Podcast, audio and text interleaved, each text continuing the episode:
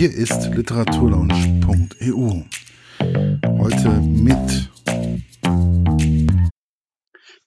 Guten Tag, meine Damen und Herren. Mein Name ist Detlef Satte. Ich Sasse, ich bin freier Autor in Berlin und meiner Profession nach Jurist. Ich begrüße Sie heute sehr herzlich zur Lesung aus meinem Roman Der lange Atem der Vergangenheit. Hier, das Buch ist erschienen im Medu, nein, im Wenz Verlag, äh, Dreieich und äh, folgendes.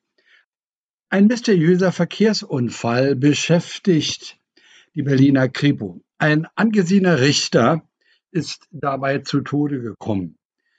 Was hat er auf der Autobahnraststätte gewollt? War es ein vorsätzlicher Mordanschlag oder war es nur ein tragischer Unfall? Der Roman ist kein normaler Kriminalroman, obwohl er voller Spannung ist, sondern ein Schicksalsdrama mit polizeilichen Ermittlungen. Er beschreibt eine Tragödie, in der die Hauptfiguren ihrem Schicksal nicht entrinnen können. Der Roman zeigt, wie unglaublich schnell ein kurzer Moment, ein Versagen ein ganzes Leben verändern kann. Und es stellt sich die Frage, was macht man jetzt mit seinem Leben? Was macht man mit seinem Schicksal? Was ist also stärker, das Schicksal oder die eigene Möglichkeit, es zu verändern? In dieser Situation, in der Situation der Deutsch, deutschen Zerrissenheit, in der wir von 1949 bis 1989 40 Jahre gelebt haben, lädt ein junger Brandenburger durch Verrat seiner Freunde große Schuld auf sich. Mit dieser Schuld muss er leben, obwohl er später beruflich und sonst sehr erfolgreich ist. Dennoch, der lange Atem der Vergangenheit holt ihn ein. Er sucht nun einen Weg, einen Ausweg für sich und sein Leben. Lassen Sie mich nun beginnen. An jenem Tage fiel dichter, dünner Regen. Ein Tiefdruckgebiet vom Atlantik schob sich die Küsten von Nord- und Ostsee entlang, von Ostfriesland bis nach Usedom, in die Mitte von Mecklenburg bis hinunter nach Bayern und von dort an die Grenzen der Republik. Ein nasser, Kalter, trüber Novembertag zog schwerfällig herauf. Richter Nikolaus Hauptstein saß in seinem Wagen auf dem Rastplatz Zernsdorf bei Niederlehne an der Autobahn A12, etwa 20 Kilometer südöstlich von Berlin. Er hoffte, dass er bald kommen würde. Die Sache musste nun endlich zu Ende gebracht werden. In der Ferne sah er durch die regennassen Scheiben jetzt ein Fahrzeug und dann ein weiteres, das auf den Rastplatz zuhielt. Der erste helle war das Fahrzeug von Orloff. Seine Lichter wurden größer. Neben dem kleineren war aber noch ein anderes Fahrzeug. Doch was tat der Fahrer des Pkw? Er wurde langsamer, drehte vor dem Rastplatz nach links und machte Anstalten davon zu fahren. Was sollte das? Wollte er ihm entkommen nun die früheren Zeiten des Nikolaus Hauptstein. Richter Nikolaus Hauptstein nahm den Telefonhörer in die Hand und versuchte erneut Staatsanwältin Sandrin zu erreichen, aber sie meldete sich nicht.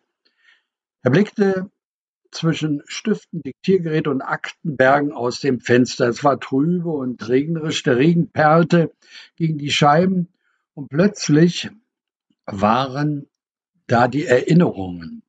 Erst bruchstückhaft, dann immer deutlicher und schließlich waren sie da wie ein Film. Damals 1954 in Brandenburg, in der vom Krieg zerstörten Stadt an der Havel, da war alles für ihn neu. Die neue Republik war gerade einmal fünf Jahre alt. Und so dachte er, ich war eben acht Jahre geworden. Ich war ein bisschen größer als meine Klassenkameraden, hatte zwar schmächtige Schultern, dunkles, welliges Haar, blaue Augen und wie alle sagten, ein offenes, wohlgeformtes Gesicht. Also ein ganz normaler Typ.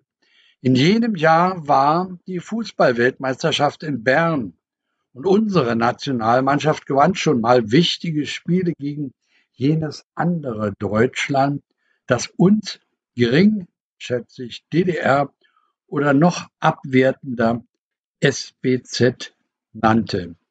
Dass ich später einmal Jura studieren würde, habe ich nie gedacht.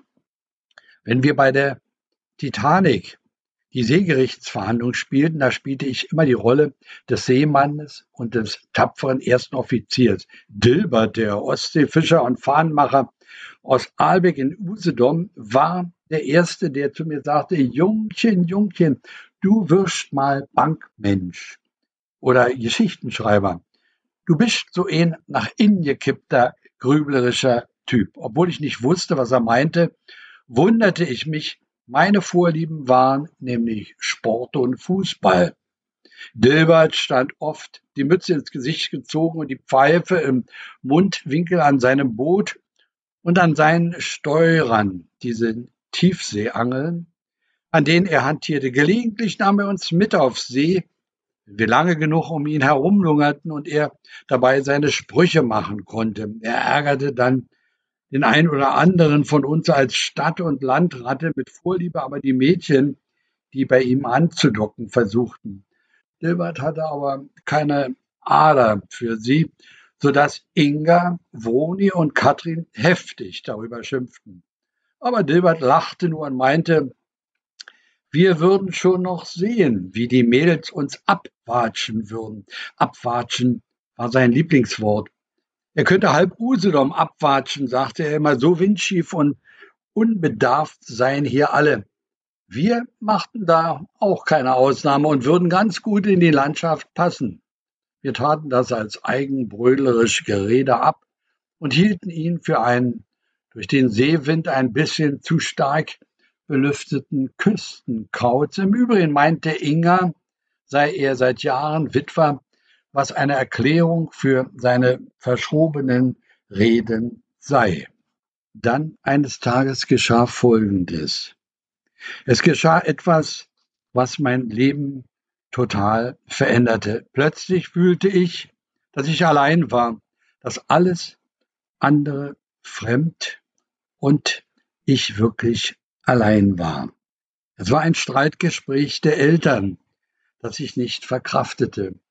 Wir wohnten damals in Brandenburg an der Havel in der Wassertorstraße Nummer 11 am Mühlentorturm in der Neustadt. Vater hatte eine gut gehende Arztpraxis für Allgemeinmedizin. Viele Freunde beneideten uns, dass wir durch Vaters Einkommen gut gekleidet waren, öfter auf den Rummel gingen und Karussell fuhren. Mein Bruder Christian hatte sogar richtige Fußballschuhe und ich besaß einen braunen Gummiball, der aussah wie ein Fußball aus Leder.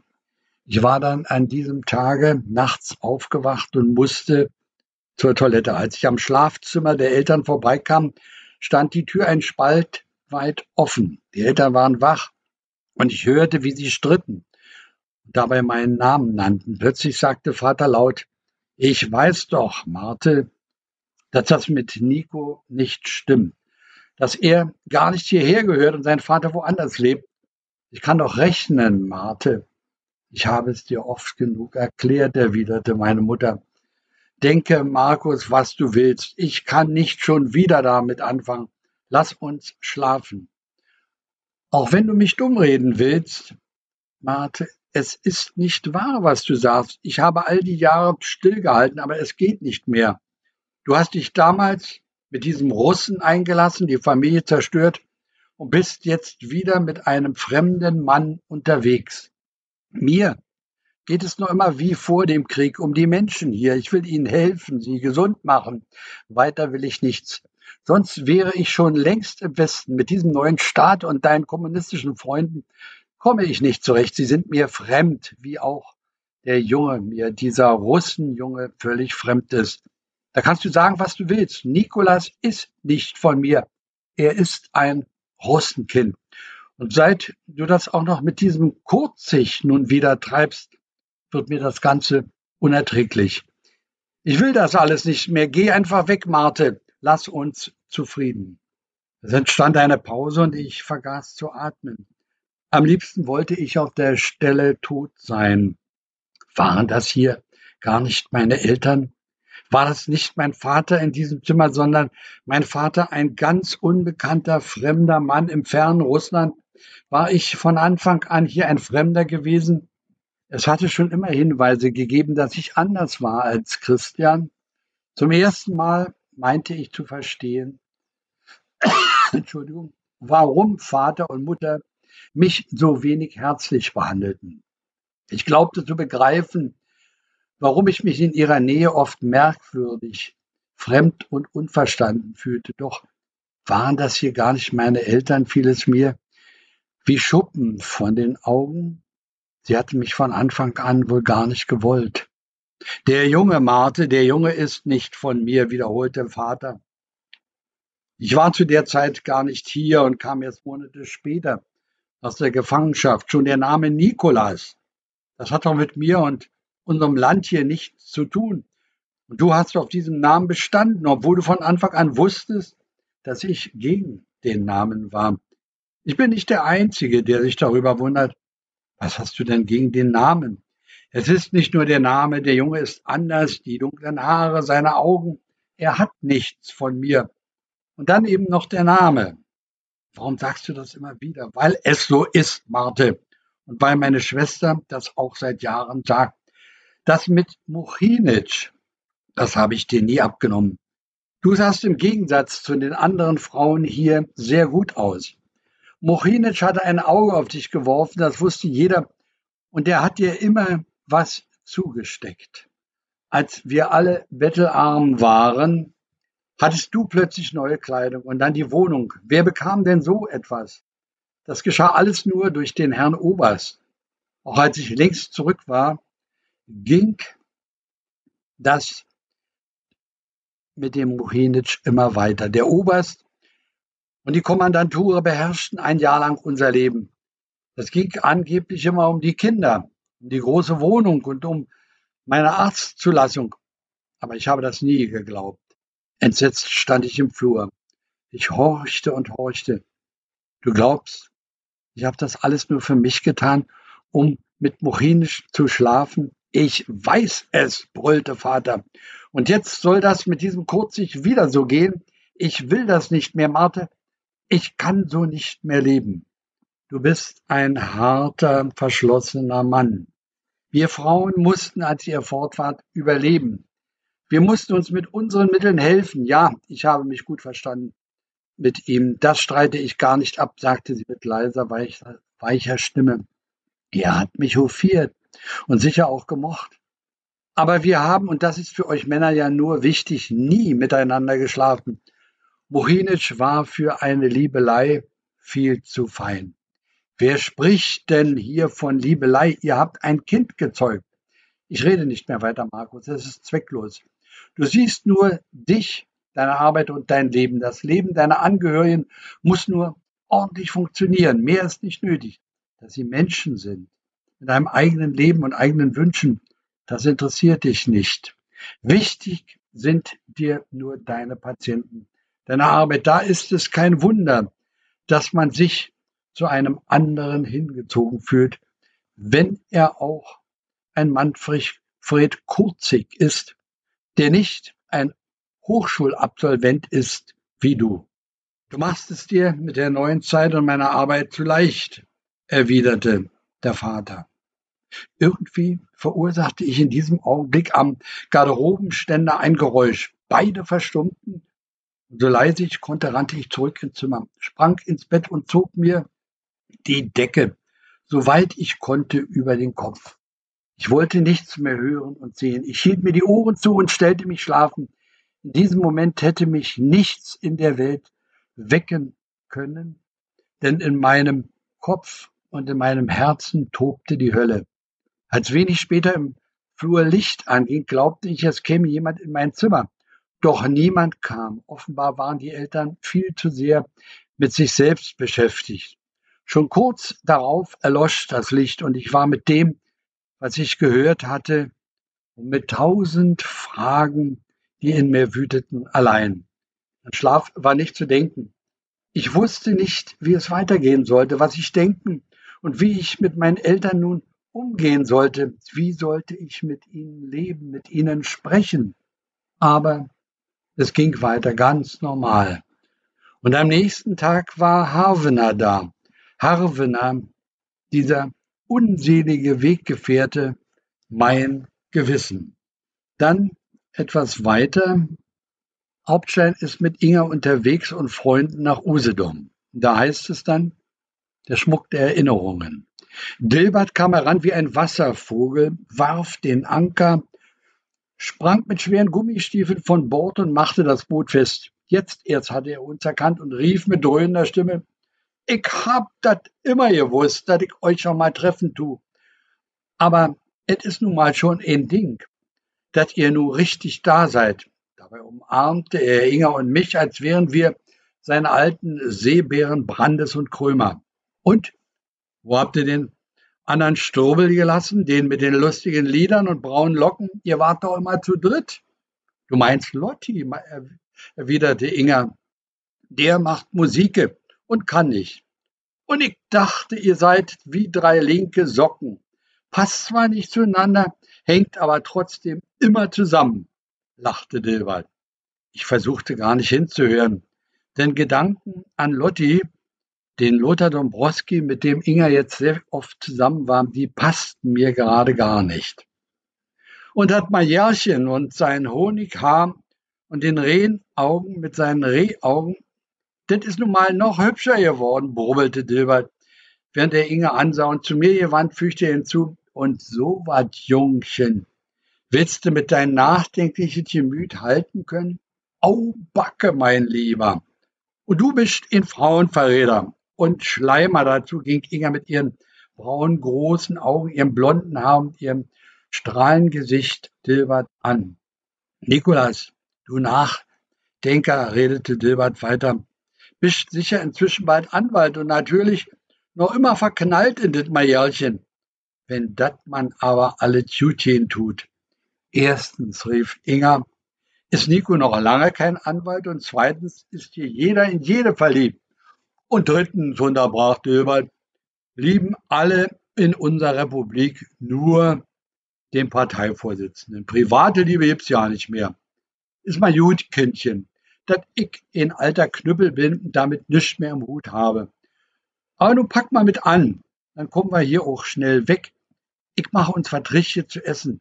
Was meint ihr zu einer heißen Milchstippe mit Fisch und Dill und einer kleinen Kutterscholle mit Speck und Bratkartoffeln. Eine ganze Scholle für jeden, rief Inga. Dafür, Dilbert, würden Nico und ich sogar Sklavenarbeit machen. Keine Sklavenarbeit. Ein bisschen hier alles verteulen, Ankerfeste in den Sand und du, Professor, er deutete auf mich, den zweiten Anker dann noch tiefer in den Boden. Dann nimmt jeder eine kleine Kiste mit den Fischlein, dazu noch zwei Steurer. Dann kommen wir hier klar und sind Standepede zu Hause. Wenig später trabten wir, kleine Fischkisten auf unseren Rädern, den vertrauten Weg nach Neuhof in Usedom. Dilbert briet und kochte Fisch, dass uns die Augen übergingen. Ich blickte dann an den Wänden entlang und sah Rauchspuren im Innern und Schlieren. Und Inga sagte, ein bisschen solltest du vielleicht doch was machen am Haus, Dilbert. Manches sieht hier etwas erneuerungsbedürftig aus. Wir sahen ihn beide freundlich an. Ihr meint den Gammel da an der Decke. Auch draußen an den Mauern und am Dach ist eines zu reparieren. Da ist alles dicht. Das andere hier drin, das ist der Schmuck der Erinnerung. Obwohl, da brachte über sich und nahm ein Bissen. Wenn ich länger drüber nachdenke, wird mir bei manchen Erinnerungen ganz elend. Warum denn das? fragte Inga. Ach, es begann mit dem Unglück, als der Lietzen zu uns kam. Ich sagte gleich zu Brandes und Krömer, der Lietzen, der Lietzen ist nicht echt.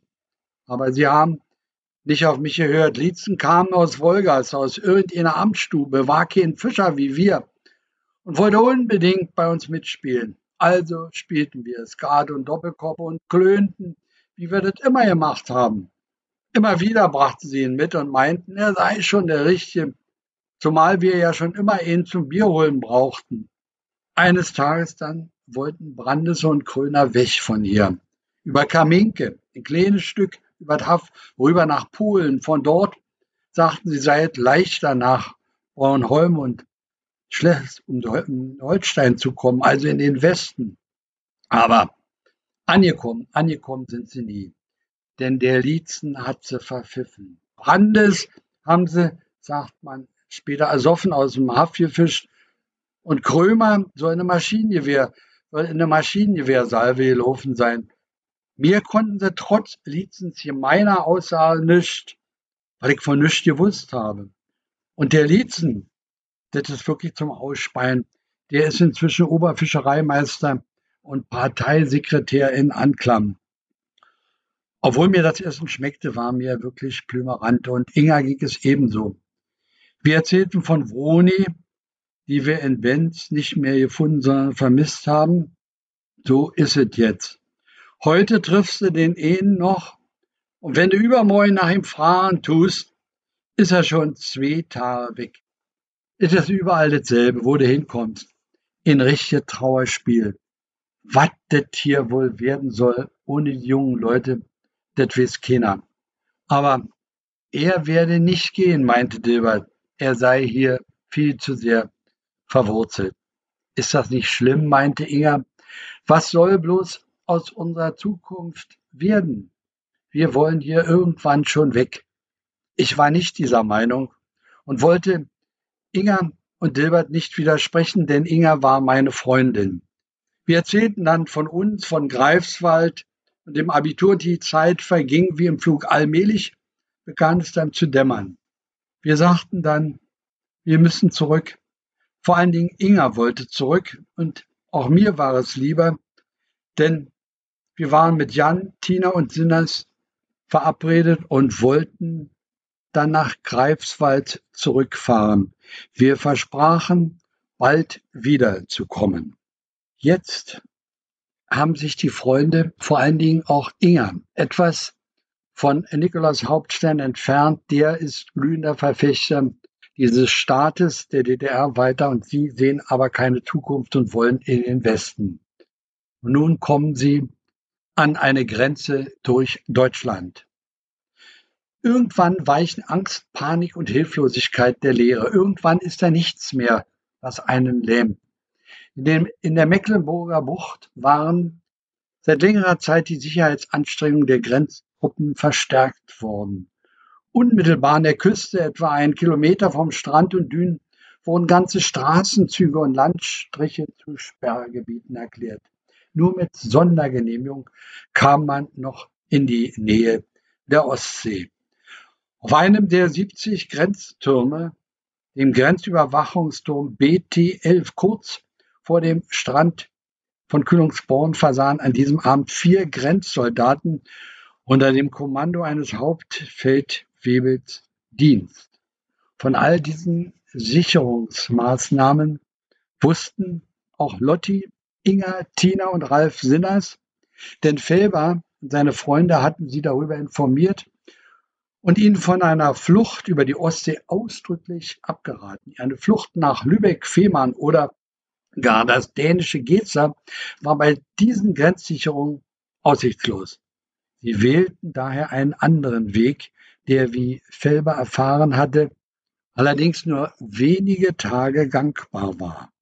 Lotti, Inga, Tina und Sinners hatten sich für ihre Flucht nicht für den Ratzeburger See, sondern für den etwas südlicher gelegenen Schalsee mit dem Ziel Mölln entschieden. Sie hatten von Bauarbeiten an den dortigen Grenzanlagen erfahren, die allerdings nur wenige Tage dauerten. Gegen Mittag kamen sie in Sarrentin an.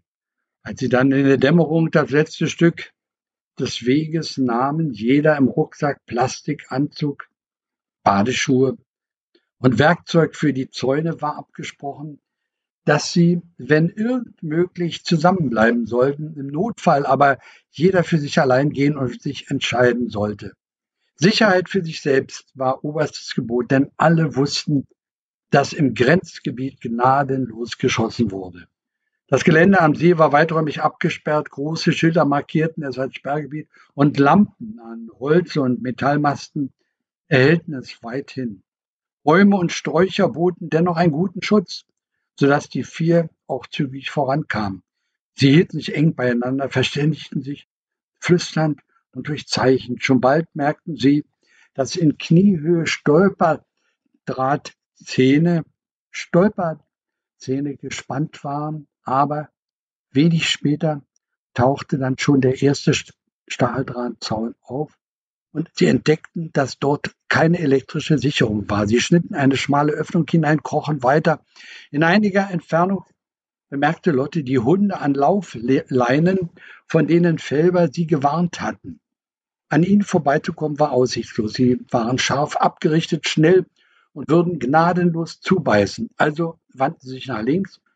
Vor sich sahen sie jetzt das vorausgesagte 80 Meter lange Fehlstück in der Betonmauer, wo sich niemand befand und das nur durch einen drei Meter hohen doppelten Stacheldrahtzaun gesichert war. Wenige Meter dahinter leuchtete das Wasser des Schalsees. Nachdem sich Lotti, Inga, Tina und Sinners die Schwimmanzüge angezogen und ihre Rucksäcke zurückgelassen hatten, machten sie sich auf den Weg. Wenn sie hier noch eine schmale Öffnung in den Zaun schnitten, kamen sie mit etwas Glück unbemerkt zum Schalsee. Doch weder Lotti noch Inga noch Tina oder Sinners hatten dieses Glück. Sie hatten vielmehr von Anfang an keine Chance, denn sie wurden bereits erwartet. Steffen hatte sofort nach dem Telefonat mit mir, ja, mit mir, ich war der Verräter, wegen Inga, meiner Freundin, die mit nach dem Westen gehen wollte, die Nachricht von der geplanten Flucht der Freunde an die zuständigen Polizei- und Militärdienststellen weitergeleitet. Und bei den Grenzbrigaden von Mecklenburg-Nord und Mecklenburg-West umfassende Überwachungsmaßnahmen ausgelöst. Auch am Schalsee wurden nun kon erhöhte Kontrollmaßnahmen angeordnet und durchgeführt. Lotti, Inga, Tina und Singers hatten die Aufschüttungen hinter den Stacheldrahtzäunen bereits überwunden, als sie zum ersten Mal angerufen wurden. Leuchtspurraketen stiegen neben ihnen empor nur wenige Augenblicke später flammten Scheinwerfer auf. Dennoch gelang es ihnen, aus den Lichtkegeln zu entkommen. Flach auf den Boden, rief Lotti, und dann zu den Büschen. Und los, weiter, rief er, los, weiter. Dann rannte er los, direkt zum Wasser, zu einem kleinen Strauch, und er winkte wie wild nach den anderen. Die zögerten jedoch, da sie nur wenige Meter vor sich Grenzsoldaten mit Maschinenpistolen im Anschlag sahen. Lotti sprang ins Wasser und schwamm. Inga lief ebenfalls zum See, hielt sich aber links wurde dann von zwei Grenzsoldaten ergriffen und nach kurzem Gerangel überwältigt. Sinners und Tina, die nach, die nach rechts ausgewichen waren, versuchten ebenfalls, ebenfalls zum Wasser zu kommen, stolperten aber und gerieten ins Scheinwerferlicht. Geblendet von den Lichtkegeln verloren sie die Orientierung. Und nun, viele Jahre später, kommt es zu einem Treffen in der Wohnung von Inga in West-Berlin und Inga wirft ihm nun all dieses Versagen vor. Da heißt es dann, geh dahin, weiß nicht wohin. Auf dem Dachboden riecht es nach Mäusedreck und Katzenurin. Es ist nicht ganz dunkel. Ich versuche zwischen Gerümpel und Brettern die Kiste vor mir etwas höher zu stellen und mich in der Ecke bei den Holzbrettern einzurichten. Du hast alles richtig gemacht, sagt eine Stimme. Ich zucke zusammen. In der Nische gegenüber steht eine dunkle Gestalt. Wer bist du? Du weißt, wer ich bin. Havener, Werner Havener. Das kann nicht sein, sage ich zitternd vor Angst. Natürlich kann das sein, antwortet die Gestalt. Was machst du hier? frage ich zögernd. Ich sehe nach dir und sehe, dass es dir schlecht geht. Ungläubig erwidere ich, das ist nicht wahr. Wenn du mich brauchst, sag Bescheid, sagt er. Sonst bleibe ich hier nicht länger. Es ist ungemütlich hier. Es kann nicht Havener sein, er ist nicht hier. Er ist an der Grenze erschossen worden. Es ist nur die Angst. Lass dich nicht irre machen, sage ich mir. Aber dann rufe ich leise aus dem Dunkel. Werner. Ja, kommt jetzt aus der Nische. Ja, er ist es. Was kann ich tun? Zunächst ist es richtig, dass du hier versteckt bleibst. Für Inga ist es vorbei, du kannst dir nicht mehr helfen. Du musst jetzt eine Entscheidung treffen. Das würde sie selbst so wollen. Damals war alles anders, sage ich. Du weißt das, Havener. Diesmal kann ich nichts dafür. Dazu kann ich nichts sagen. Aber du bist in einer schwierigen Lage. Sie werden dich suchen und dich verhören. Es gibt Spuren, dass du in der Wohnung warst. Du musst dein Leben neu ordnen, neu organisieren. Schon wieder? Niemand zwingt dich, es ist deine Entscheidung. Aber ich habe dich immer gut beraten. Du? Du hast mir immer nur Vorhaltungen gemacht, du hast mir nie geholfen. Und als es wirklich schwer wurde, da hast du mich im Stich gelassen, da war ich allein. Das stimmt nicht. Ich war immer da. Wo bist du denn? Ein Schatten bist du, mehr nicht. Spinner, lachte er verächtlich. Als ich zurückrufe, leiser zu sein, meint er, dass er das sich nicht sagen lassen müsse.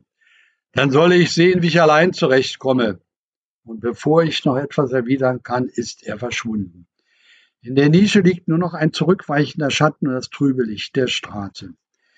Ich warte noch eine Zeit und rufe dann noch einmal seinen Namen, doch es antwortet niemand mehr.